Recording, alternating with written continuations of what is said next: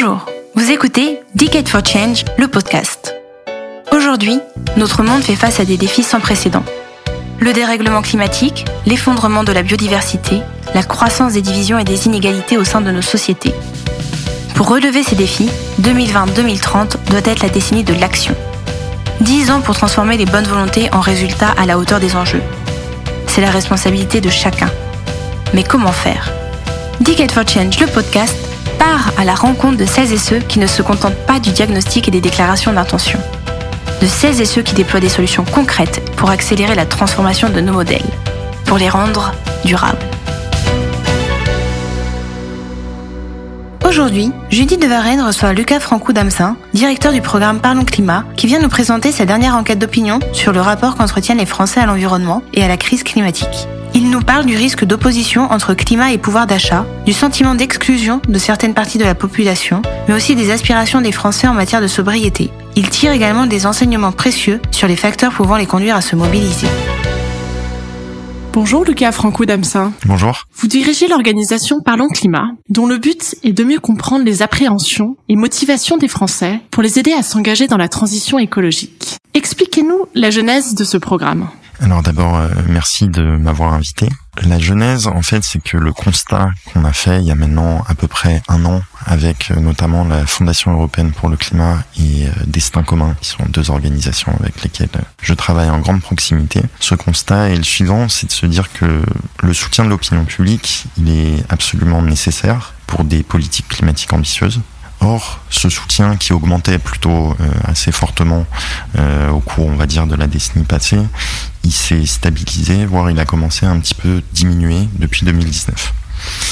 Et notre diagnostic, c'est que depuis 10-15 ans, en fait, ce sont avant tout un certain type euh, d'émetteurs qui émettent un certain type de messages sur ces sujets de la transition écologique. Et donc, ce sont des messages et des émetteurs qui parlent très bien mais seulement à une partie de la population. Et donc le parti pris de Parlons Climat, c'est que pour élargir justement cette base de soutien à des politiques climatiques ambitieuses, il faut partir des attentes, des valeurs et des spécificités de chaque segment de la population pour pouvoir leur parler au mieux. Pourriez-vous nous en dire plus sur les, les enseignements qu'on peut tirer de ces informations que vous avez collectées?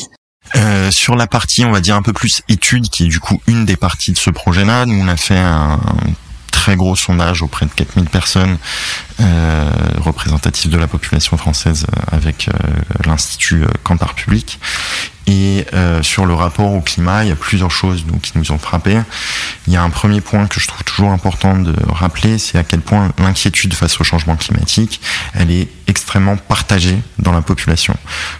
Et on est sur des niveaux d'inquiétude qui sont autour de 85%, ce qui fait que même quand vous regardez euh, des catégories dont on pourrait se dire qu'elles sont moins sensibles à cette question, par exemple des personnes plus âgées ou euh, les urbains par rapport aux ruraux, les plus diplômés, les moins diplômés, en fait, peu importe quelle catégorie de la population vous regardez, vous avez des niveaux d'inquiétude face au changement climatique qui sont extrêmement hauts. Donc ça, c'est un premier point. Vraiment, inquiétude partagée dans toute la population, ce qui fait aussi qu'on peut potentiellement engager tous les segments de la population sur ces sujets-là, ce qui nous semble très important. Ensuite, c'est important, des choses qu'on apporte avec cette étude, c'est aussi de casser quelques clichés, euh, à commencer par le fait que les plus grand déterminant en fait de est-ce que vous priorisez le climat ou pas, euh, ce n'est pas le genre, ce n'est pas l'âge, ce n'est pas le type de territoire dans lequel vous pouvez vivre, mais aujourd'hui, c'est euh, le critère qui est le plus déterminant, c'est votre autopositionnement politique. Ce qui est, euh, du coup, euh, selon que vous vous déclarez de droite ou de gauche, c'est ce qui aujourd'hui est le plus grand prédicteur de vos attitudes face à ces sujets, face à des politiques climatiques. Euh, ce qui nous, semble être un, enjeu, un problème sur lequel euh, on travaille par ailleurs, parce que la polarisation politique de ce sujet n'est pas une bonne nouvelle pour avoir une action politique à la fois ambitieuse et de long terme. Euh, on a aussi des choses qui nous ont semblé intéressantes sur les leviers de mobilisation, ce qui pourrait pousser les gens à se mobiliser plus pour le climat. On a bien évidemment euh, protégé les conditions de vie de nos enfants qui arrivent très haut, mais le deuxième levier de mobilisation qui arrive le plus haut, c'est celui de euh, protéger les paysages et la beauté de la nature. Et ça, on trouve ça assez intéressant parce que notamment dans le milieu militant, mais pas que, c'est pas forcément un levier qu'on mobilise beaucoup. Ce côté un peu euh, contemplatif, la beauté de la nature, euh, un petit peu conservationniste aussi. Et donc ça, ça nous semble être quelque chose d'assez intéressant. Et le dernier point qui semble, euh, qu'il me semble important de partager, notamment par rapport à des décideurs économiques, c'est à quel point aujourd'hui la société de consommation et euh, de manière plus générale notre système économique sont vraiment perçus comme euh, incompatibles avec la lutte contre le changement climatique dans une très large partie de la population. Nous, on s'attendait pas à des chiffres aussi hauts. Et dans l'autre sens, à quel point la sobriété est aujourd'hui perçue comme quelque chose de très souhaitable euh, par plus par 75% de la population française. Vous évoquiez les décideurs économiques. Qu'est-ce que eux peuvent faire justement de ces informations que vous partagez avec nous aujourd'hui pour leurs collaborateurs, pour leurs partenaires? Comment est-ce qu'ils peuvent s'en saisir? Il y, a, plusieurs niveaux, je pense. Il y a euh, au niveau euh, de l'externe, je pense que se rendre compte d'une part à quel point aujourd'hui ce sujet est une inquiétude partagée et une priorité pour des larges parties de la population française devrait les pousser aussi à se demander à comment est-ce qu'ils adoptent à la fois leur communication, leur discours, mais aussi leurs produits à cette euh, demande sociale qui est là aujourd'hui. On a euh, aussi le fait que justement cette demande de sobriété qui est forte, qui va aussi aller en se renforçant là dans les mois qui viennent. On sait que l'automne qui arrive, le sujet de la sobriété va être important et qui va venir en contradiction très directe avec des injonctions à la consommation que peuvent représenter par exemple un certain nombre de publicités. Et donc je pense que c'est important aujourd'hui pour les décideurs économiques de bien réfléchir à cette question-là, de comment est-ce qu'on arrive à concilier cette injonction à la sobriété qui va être une injonction collective et sociétale et une forme d'injonction à la consommation qui est aussi euh, le marketing. Et donc je pense que c'est un sujet sur lequel il est intéressant de se poser des questions. Euh, de manière euh, un peu plus interne, je pense que c'est important de voir ce sujet comme aussi un enjeu de marque employeur potentiellement extrêmement fort.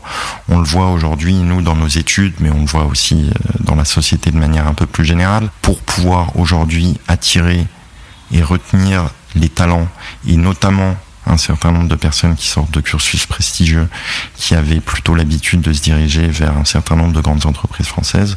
Aujourd'hui, ces personnes-là, pour pouvoir les attirer, les engager et les faire rester, l'engagement à un moment environnemental et climatique d'une entreprise est clé. Et on sait qu'une entreprise euh, meurt de ne pas pouvoir recruter les bons talents. Et donc je pense que c'est un enjeu absolument crucial et central pour les décideurs économiques. Et c'est vrai que nous, euh, avec la segmentation psychosociale euh, de Destin commun, on a du coup des recommandations un peu spécifiques sur la base de si en interne vous avez plutôt des gens qui ont un profil, disons, stabilisateur, euh, militant désabusé, laissé pour compte ou libéraux optimistes, qui sont quatre des grandes catégories qu'on a, on peut justement proposer un certain nombre de recommandations un peu ciblées sur comment parler à chacun de ces publics. Et c'est vrai que c'est un besoin qui aujourd'hui nous est euh, beaucoup remonté du monde économique sur comment est-ce que je vais pouvoir embarquer tout mon interne sur ces sujets de transformation et on va dire de responsabilité environnementale au sens large du terme.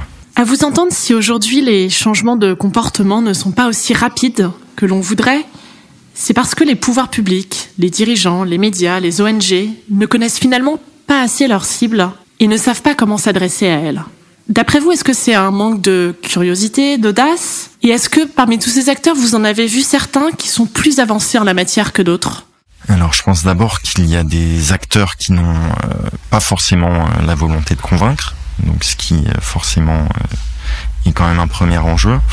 Et ensuite, je pense que le, il y a aussi le fait qu'on communique tous de quelque part, de qui on est. Et je pense que ça a notamment été euh, le cas euh, dans le milieu euh, des ONG et des associations, par exemple, où en fait ça fait plusieurs années qu'on tient des discours qui sont extrêmement efficaces et convaincants pour un segment donné de la population. La bonne nouvelle aujourd'hui, c'est qu'il y a une grande conscience de la part de beaucoup des organisations avec lesquelles j'échange que pour s'ouvrir plus largement, pour aller chercher des nouveaux segments de l'opinion publique et les embarquer justement euh, dans ce soutien des politiques climatiques ambitieuses, il va falloir se remettre en question, remettre en jeu euh, certaines habitudes, euh, mettre à jour peut-être certains messages, proposer des nouveaux types d'engagement.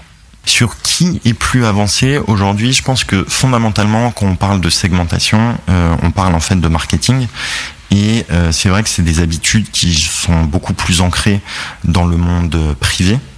Euh, évidemment, et donc avec cette habitude aussi de d'adapter ses messages à son audience et à ses publics. Dans un monde moins privé, moi ce que je trouve toujours intéressant, c'est à quel point euh, les personnes qui sont les plus à l'aise avec ce type de segmentation et d'adaptation de messages, c'est les personnes euh, notamment euh, qui sont en charge de la collecte et du fundraising dans les ONG, qui elles ont vraiment cette habitude de se dire quel est mon public, comment je lui parle, comment je le segmente, comment j'adresse des messages différenciés, et qui donc ont cette capacité à se dire au bout d'un moment pour convaincre ou attirer à moi un certain public, il faut aussi que moi, je sois en capacité de modifier mes messages et les mettre à jour. Quels sont vos prochains défis, les sujets que vous souhaitez explorer dans les prochaines années? Alors, euh, il y en a beaucoup. Le premier, c'est, euh, comme euh, je vous disais tout à l'heure, nous, là, on a publié à la fois euh, tout un tas d'analyses et de recommandations.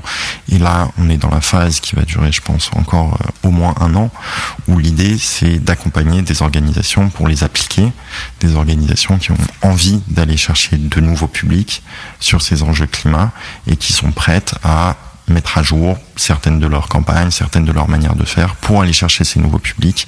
Et donc là, clairement, c'est un des grands défis de l'année à venir, c'est pouvoir accompagner opérationnellement ces organisations. D'autre part, il y a un enjeu fort qui monte en ce moment, qui est l'enjeu euh, d'acceptabilité des politiques climatiques.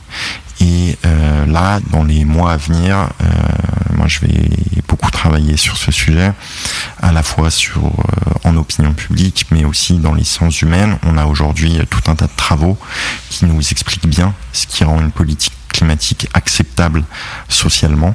Et je pense que c'est un des enjeux essentiels des mois et années à venir. Merci Lucas Franco Damsa. Merci à vous.